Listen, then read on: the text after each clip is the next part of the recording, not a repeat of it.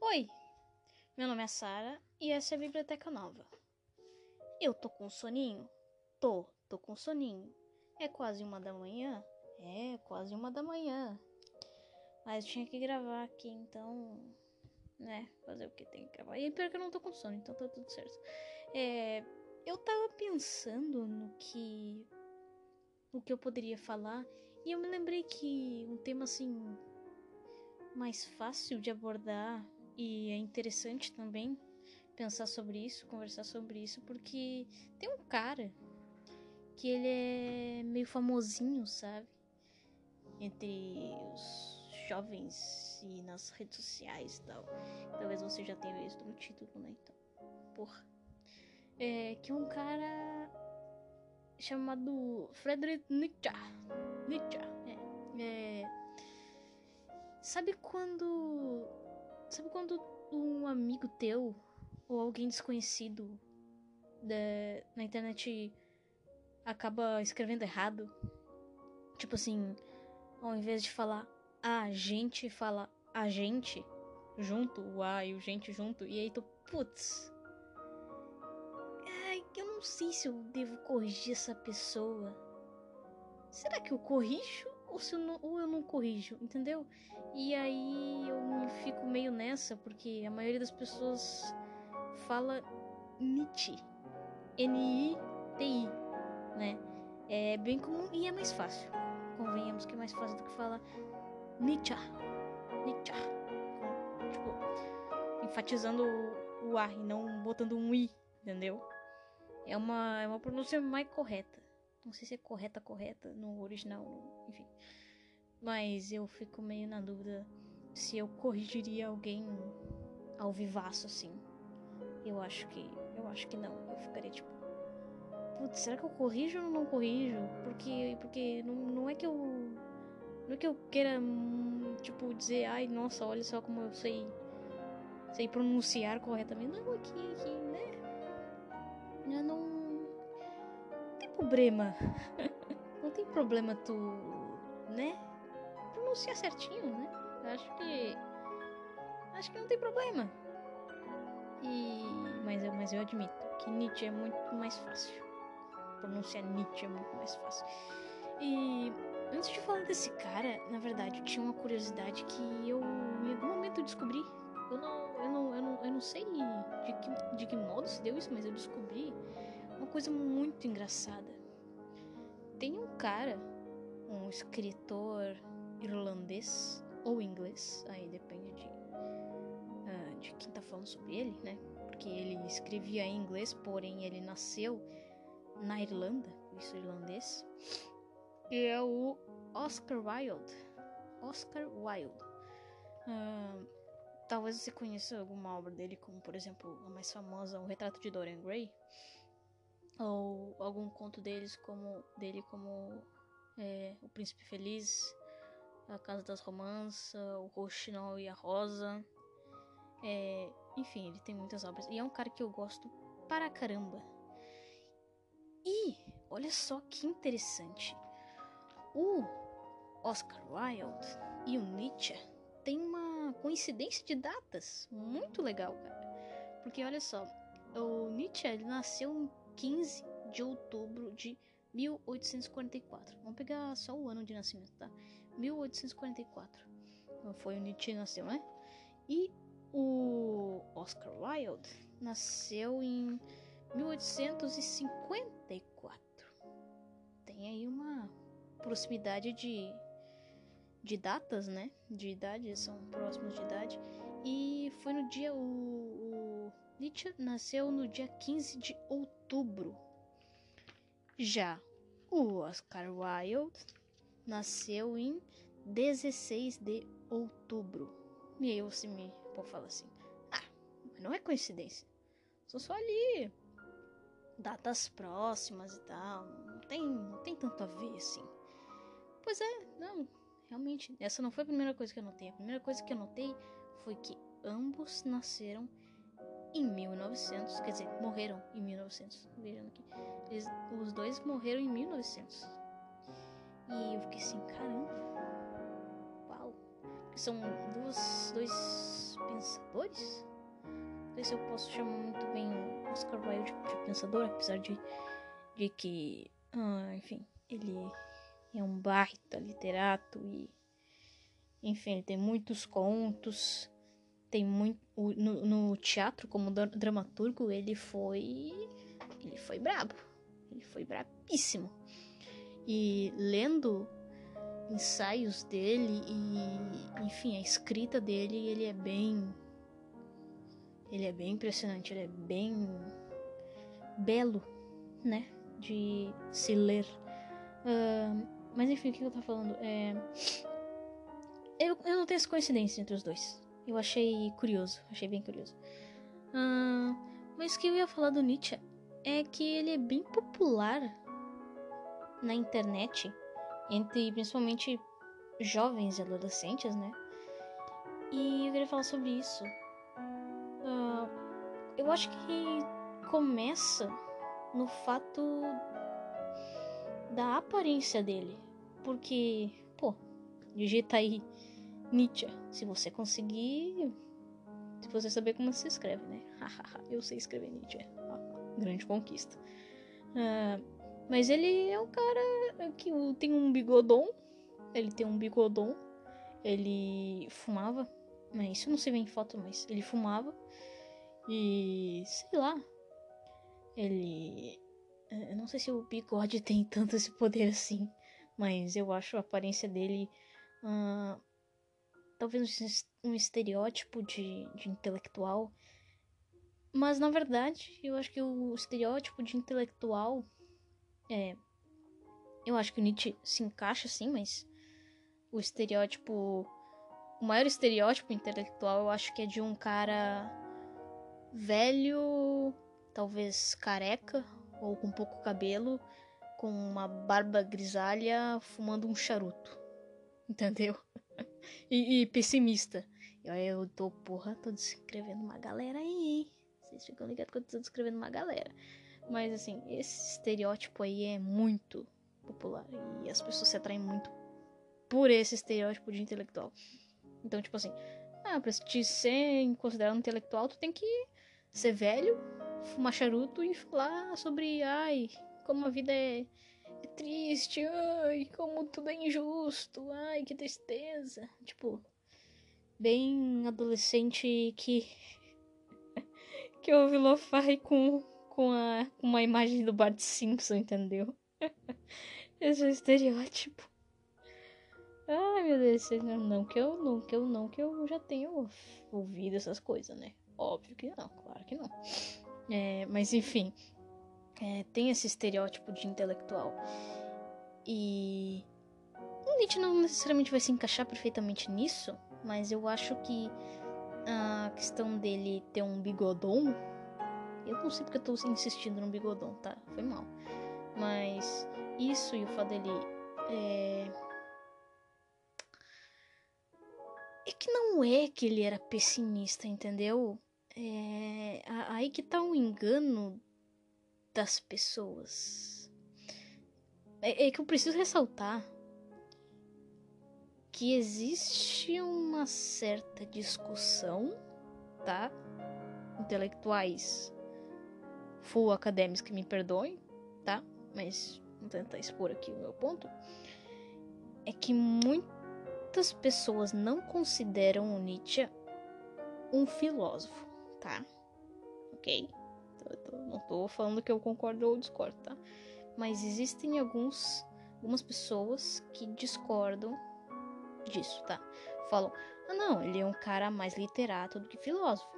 Sim, ele não propôs nada original, mas ele tinha de fato uma escrita muito original, ele foi diferentão e tal, mas assim, para filósofo não serve. Então, é... o que ele tá falando disso? Caralho, perdi aqui. Mas enfim, essa coisa de achar o, o Nietzsche pessimista, ela hum, ela é justificável, entendeu? Porque os fragmentos que rolam pela internet do Nietzsche, eles são normalmente pessimistas e os memes, nossa, ai, cara, eu já compartilhei meme dele, tá? Desculpa, desculpa, eu sei que eu tô errada. Mas assim, sempre trazem ele como um cara que dizia: "Ai, a vida é ruim, a vida não vale a pena", sendo que sendo que ele ele lutaria exatamente contra isso, contra essa ideia de que a vida é triste, tipo assim, que não vale a pena viver. Vamos, vamos colocar nesses termos aqui, sem entrar em grandes detalhes. Então, essa vibe triste, ela também pode ser justificada porque o Nietzsche, né, ele era bem brigão, né? Ele falou mal de Sócrates, né? Eu acho que se a gente colocasse assim um esporte, esportes favoritos dos filósofos, o do Nietzsche sem dúvida seria uma uh, não sei, uma competição para ver sobre quantas pessoas eu falo mais mal. eu acho que eu acho que ele eu acho que ele é bom nisso. Ele faz isso com propriedade, né? Então, é realmente muito bom. É, além do Sócrates, vai falar mal do, do cristianismo, de modo geral. O cristianismo do tempo dele, né? Porque essa também é uma questão um pouco complicada, porque hoje em dia, né? É, existem muita, muito mais vertentes religiosas do que naquela época, né? Então tá muito mais fragmentado, eu imagino, do que naquela época. E claro, houveram mudanças e enfim. Então é um pouco complicado se você for cristão e for ler o Nietzsche vai, vai falar assim, tá bem, que esse cara tá falando aqui, eu nem acredito. É, sim, tudo bem, mas tá analisando, tipo assim, outra vibe, outra vibe. Mas isso também não descarta o que ele tava falando. Uh, mas enfim, essa, essa vibe, ela é muito. Muito vinda disso, de más interpretações ou interpretações muito superficiais. Eu não sei nem se eu posso falar superficial, porque assim. É, é desprovida de interpretação, é só uma frase aleatória lá que alguém jogou na internet e foda-se. É isso aí.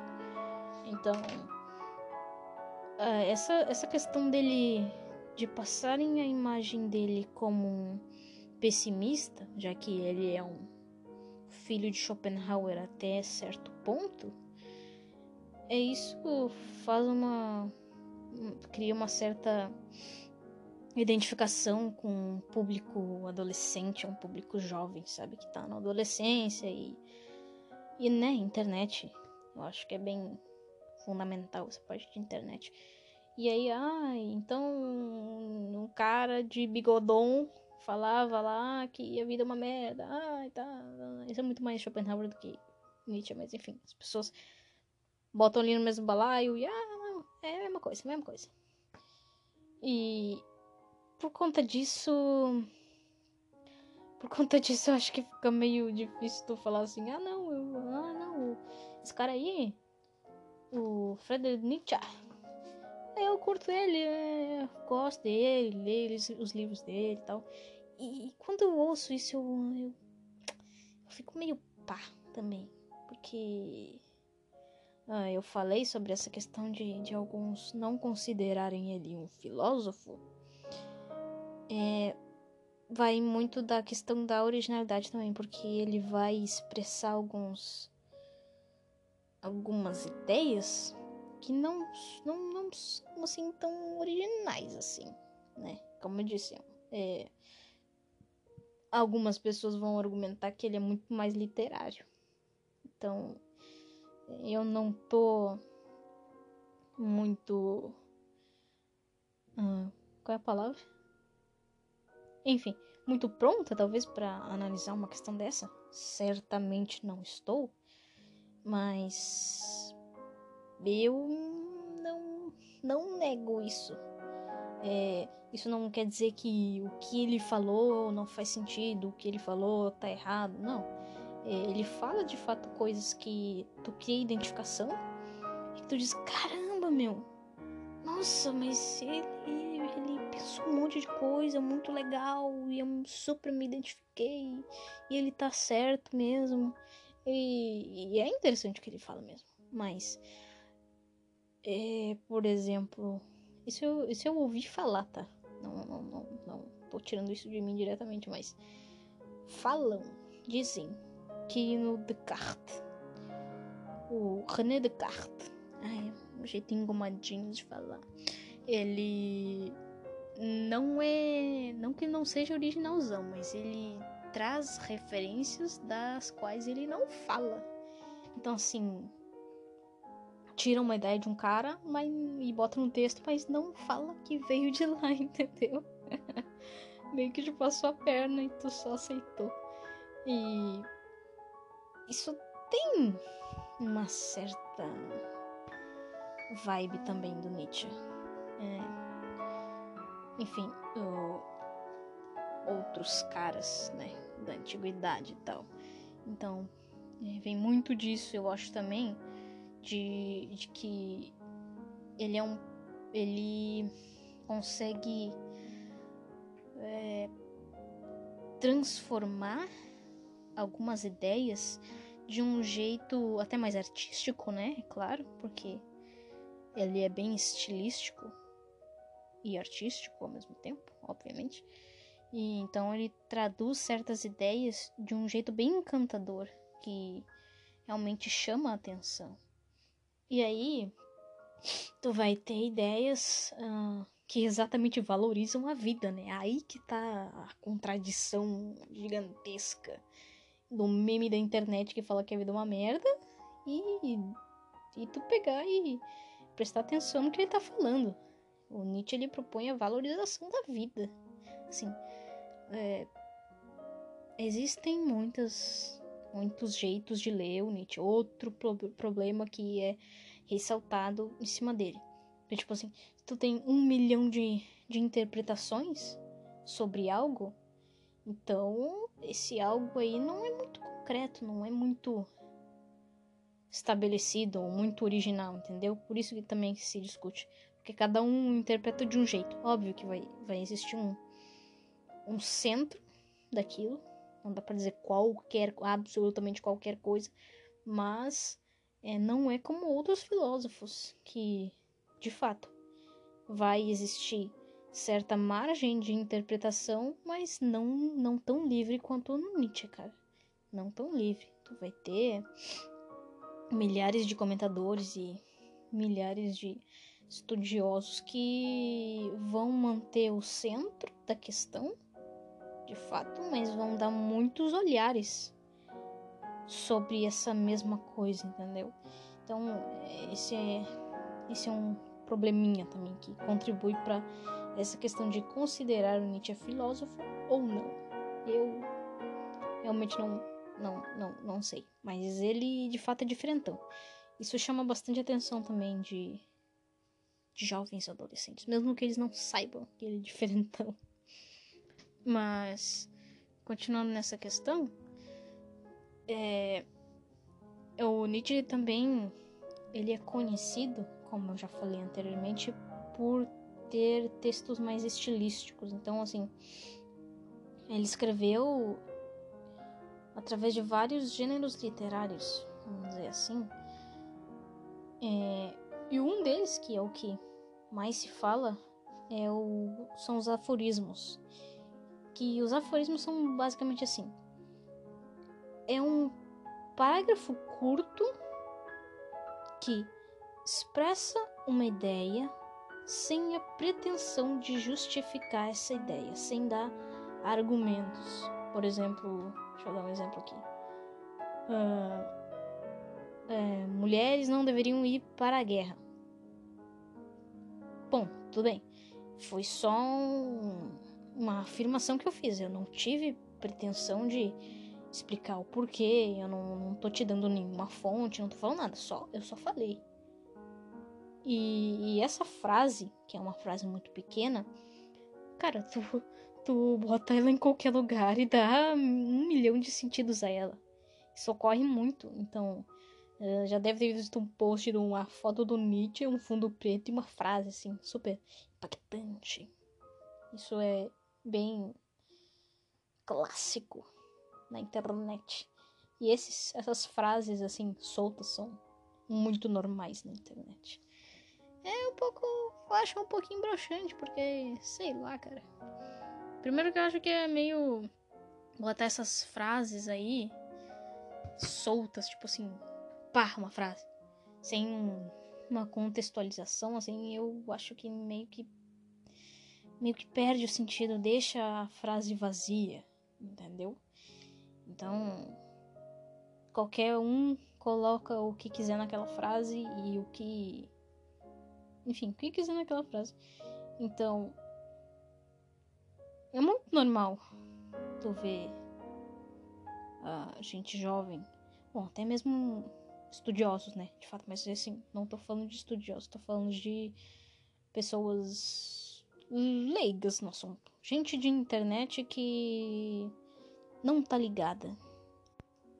E na verdade, essa o Nietzsche, ele na, na real ele não, não parece uh, não, não necessariamente que ele não parece ser algo recente, óbvio que não é. Ele em determinado momento ele se popularizou bastante, mas esse, assim, o, é, o sentimento, talvez, a identificação imediata com a imagem dele parece que é um negócio que tá enraizado na gente, porque tu nem conhece o cara e sabe que o cara falava uns negócios que tu provavelmente vai gostar, entendeu? Então, sei lá. Já ouvi assim, já tive pessoas que, sei lá, viram uma foto dele ou simplesmente ouviram o nome dele e disseram: Esse cara é foda. Tipo assim, sem saber nada. Tipo, eu não sei se isso é uma coisa da infância da pessoa, que a pessoa escutou o nome dele e sei lá, foi. Não sei, se sentiu atraída pelo nome do cara, entendeu? Pela imagem também dele. Aquele bigodão ali, ó. Nossa senhora. Maravilhoso. Mas. Enfim, é interessante na verdade. Nietzsche. Nietzsche. Ah, essa coisa de, de, de pronúncia, cara, é muito chata. É muito chata porque tu, tu vai pra galera, uh, tipo, por exemplo assim, eu pensar. É que eu não sei pronunciar o nome de uns caras e aí não, não é legal. Ele tem que procurar na internet como é que se pronuncia.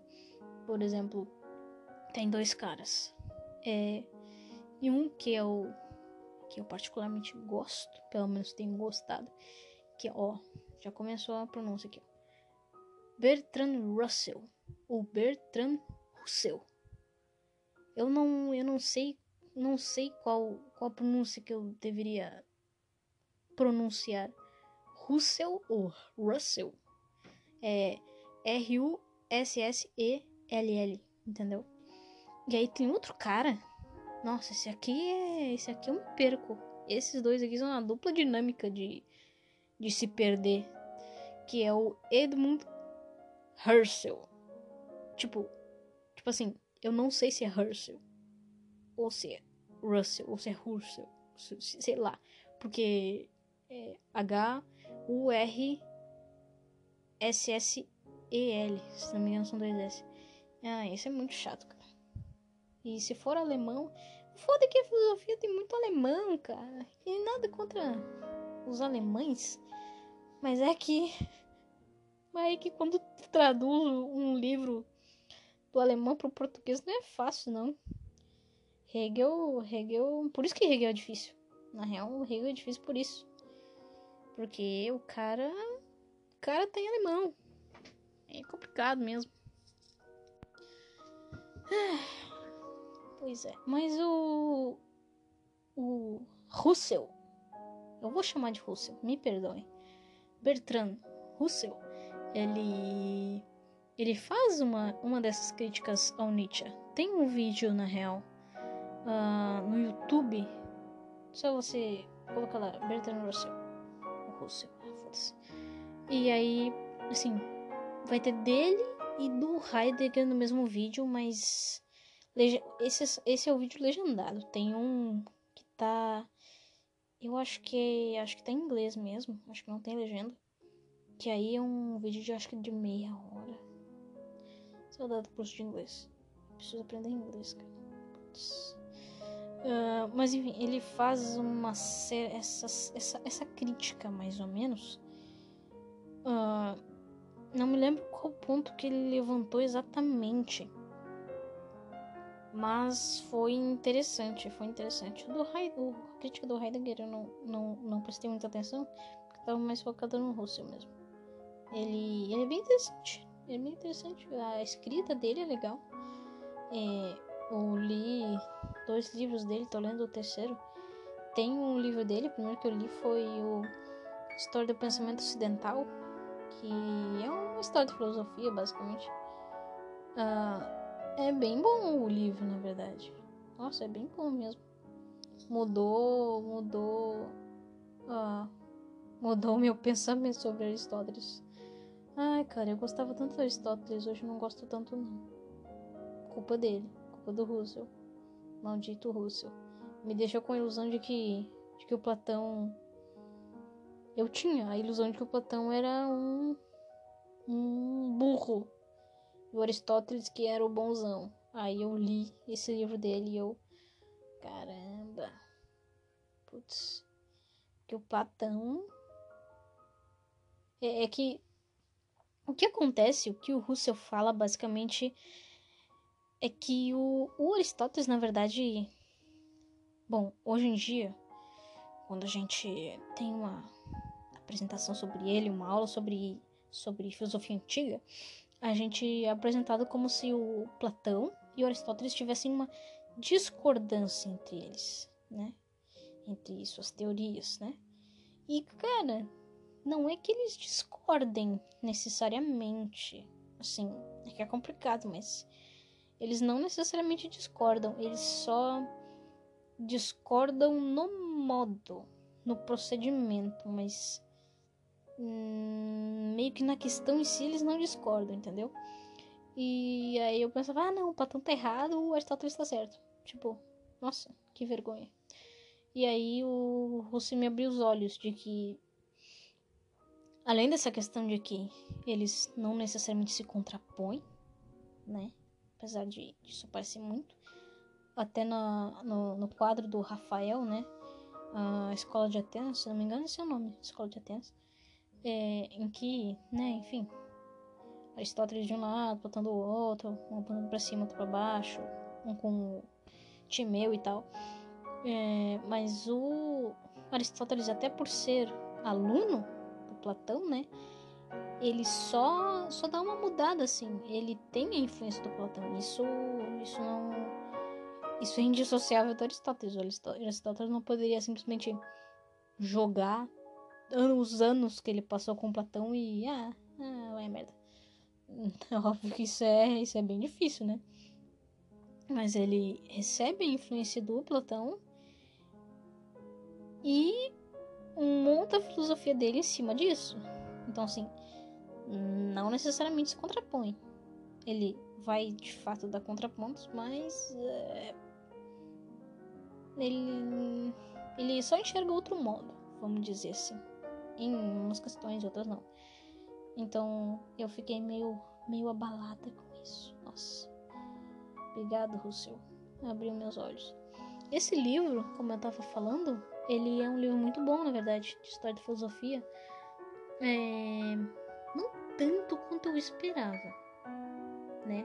Porque ele fala melhor da filosofia antiga. Nossa, ele é muito, muito explicativo, muito específico na filosofia antiga. Então, assim, quando ele vai falar do Platão ou do Aristóteles, ele, ele realmente explica tudo direitinho, entendeu? É, então ele vai falar direitinho sobre substâncias, categorias, é, ele vai falar sobre causalidade, motor e causa final, blá blá blá blá blá, bem direitinho. Aí depois, quando ele vai falar sobre a filosofia medieval, ele já ele parte para uma questão mais histórica do que filosófica. Ele, eu acho que foi o acho que é o Boécio. Porra, pô, Boécio é legal, cara, gente boa pra caramba. Ele tipo assim, literalmente fala sobre o Boécio em duas linhas, entendeu? Assim, isso é é um pecado. Nossa, cara. É, é broxante, na verdade. Foi bem. Mas ele foca na questão mais histórica. Fala sobre os, os papas e reformas e, e, tal. É interessante sim, mas ele não. Não, não, não se concentra muito na filosofia. Ele, ele parte mais pra, pra história. Interessante, é bem interessante. E na modernidade, ele também é um pouquinho mais. Eu acho que ele não é tão específico assim quanto na na antiguidade, mas ele mas ele explica bem também. Aí, nossa, aí vai pra filosofia contemporânea e aí, aí, nossa, é a tristeza. É a tristeza. Não explicou Heidegger, não explicou Sartre. Nossa, foi a, a, a filosofia contemporânea ali é, é bem DP, bem DP. Acho até uma questão de de tempo, né? Porque ele estava inserido nisso, estava inserido na filosofia contemporânea. Mas enfim, foi um pouquinho broxante, desculpa. É, mas, mas vale a pena pra caramba. Aí o outro que eu li dele foi O Casamento e a Moral. Cara, é, talvez a primeira vista, se você for um pouquinho uh, é, jovem, eu acho, né? Jovem eu quero dizer da minha idade, tá? Então não se sinta mal. É, talvez pense, ah, o nome do livro é O Casamento e a Moral. É um livro conservador, óbvio. Que, quem é que vai falar sobre casamento imoral? Conservador, cristão. É, não exatamente. O Russell tá longe de ser cristão. Ele, na verdade, ele tem até um livro. É, Porque não sou cristão. Se não me engano, esse é o nome do livro. Então, assim, um pouco autoexplicativo, né? Cristão, ele. Cristão ele não era. Mas. Foi um livro bem bem surpreendente, na verdade. Ele. É, é difícil falar sobre isso, mas assim. Ele não. Não. Necessariamente. É, ele não é conservador, mas ele não é progressista, entendeu? Eu acho que ele foi o primeiro isentão da história, saca? Porque, enfim, além de questões políticas, né? Aqui trazendo para a questão mais moral do negócio, ele vai falar sobre algumas coisas que vão parecer. É, ele vai falar sobre a libertação feminina, vai falar sobre prostituição, vai falar sobre, sobre o casamento, né? Já que tá no título do livro. Ele vai falar sobre o Estado e. Enfim, várias coisas muito interessantes, muito interessantes mesmo. Nossa, é é um livro muito legal. Tem uma parte em que ele fala sobre paternidade. Essa aqui eu achei. Eu achei um pouquinho bizarro. Mas, mas é muito legal porque ele ressalta que basicamente que a paternidade não não não, não foi reconhecida assim desde sempre. Tipo assim, você ter um filho e você saber que aquele homem é o seu pai. Entendeu? Tanto que isso é uma coisa bem curiosa. Nota, talvez se você for mais ver, já saiba disso, mas quando quando um casal de um casal, uma, um homem e uma mulher, né? Uh, a mulher tá grávida e aí ela tem o bebê, aí eles perguntam: "Ah, é, tem, é, tem a cara de quem? É, de mim ou do fulano?" E, e, e, surge um sentimento em ti de falar o seguinte: Caramba, mãe. Primeiro que é um bebê, cara. Não tem cara de. Não, não tem cara de bebê. Não tem cara de ninguém necessariamente. Mas fica assim: Caramba. Eu digo que tem cara dela ou eu digo que tem cara dele? E aí tu, num segundo, tem um baita questionamento. E aí tu, não, não, não, vou dizer que tem cara dele. e, e automaticamente diz que tem a cara do pai. E isso ocorre. O, isso eu pensei, né? O Russell não necessariamente falou sobre isso, mas eu me lembrei disso. Que é porque o homem não tem. Ele tem uma insegurança, na verdade, é, sobre a. sobre o filho, sobre a cria, enfim. É, não esqueci, eu esqueci a palavra. Mas tem essa dúvida porque, cara, tu. Tu sai na rua, aí tu vê uma mulher grávida uh, de, mão, de mãos dadas com o cara, ou de um lado do cara. De um la do lado de um cara. E tu pensa assim: olha, obviamente, é, esse filho é da mãe, né? Obviamente, essa mulher é mãe desse filho. Isso a gente nem se questiona, isso é óbvio, isso é muito óbvio, isso tá na cara. Agora, tu fica em dúvida se o homem que tá do lado dela é o pai. Porque, cara, pode não ser. Pode ser, sei lá, pode ser o irmão dela, pode ser o namorado, pode ser o, o, o namorado no sentido de ela engravidou, mas se separou, e enfim. Então, existe uma conexão física, totalmente física, na mãe, mas não tem isso com o pai. Então, se, se, se tem um pai andando na rua, tu não sabe que é o pai. Se tem uma mulher grávida andando na rua, tu. Tá, não, ela é mãe, entendeu? Então, é, o reconhecimento da paternidade nunca foi algo óbvio. Eu acho que não é até hoje. Até por essa questão que eu citei, isso isso prevalece até hoje, né? Então, ele vai citar aqui um um antropólogo. Cara, é um antropólogo bem famoso, na verdade, eu não me lembro o nome dele. Mas ele escreveu um, um livro importante, é Os Argonautas.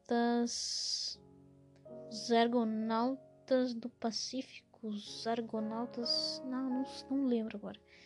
Mas é um livraço. E aí ele conta mais ou menos é, que ele foi lá numa, numa tribo e tal. E o, a paternidade não, não era reconhecida. Existia ali um sistema familiar muito diferente daquele que, que a gente conhece hoje, né? Totalmente diferente. Então, assim, o pai, aquele que a gente chamaria de pai, que biologicamente seria o pai da criança, ele é o cara que, que cuida, mas que, que dá amor e tal.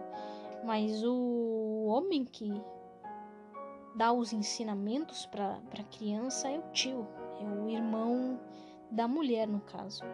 Então, é, e tem uma vibe lá muito. um pouco mais mística, de que o pai seria a lua e, e tal. É, é, enfim, é uma coisa mais mística. Enfim, é, mas é muito, muito interessante, na verdade. Ele, ele fala muito mais do que isso, né? Aí ele vai falar sobre. Essa parte é bem interessante. É, na verdade, essa talvez seja a parte mais interessante que ele fala sobre a paternidade. Que ele fala sobre o Estado. Olha só. Isso é bem. Na verdade, dá um pouquinho de medo. Que ele fala que aos poucos o Estado substitu vai substituir o pai. A figura do pai não vai mais ser necessária.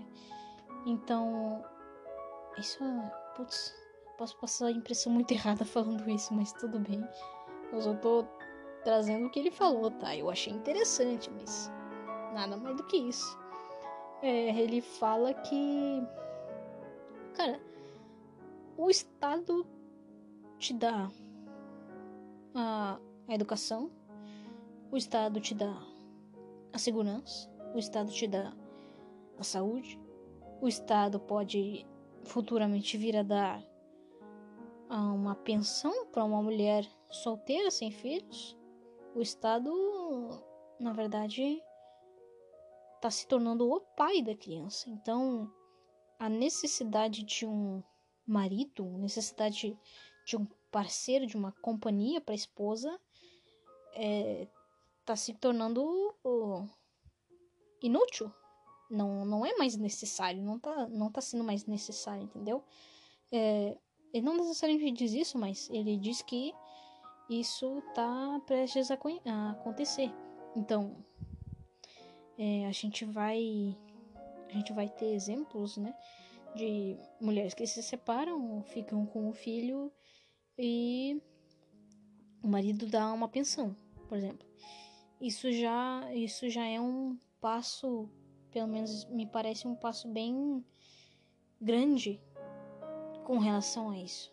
O o pai não necessariamente tem que estar tá lá para subsistência da prole, entendeu?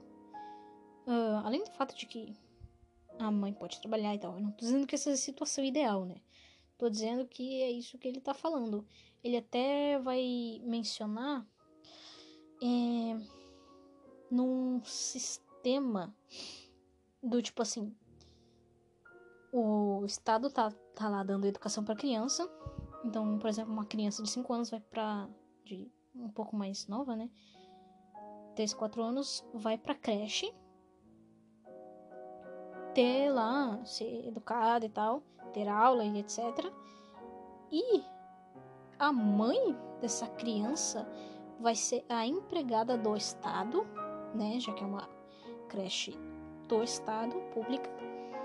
E essa mulher vai trabalhar lá, ganhando o dinheiro como uma funcionária pública, né? Ganhando o dinheiro do, estra do, do Estado.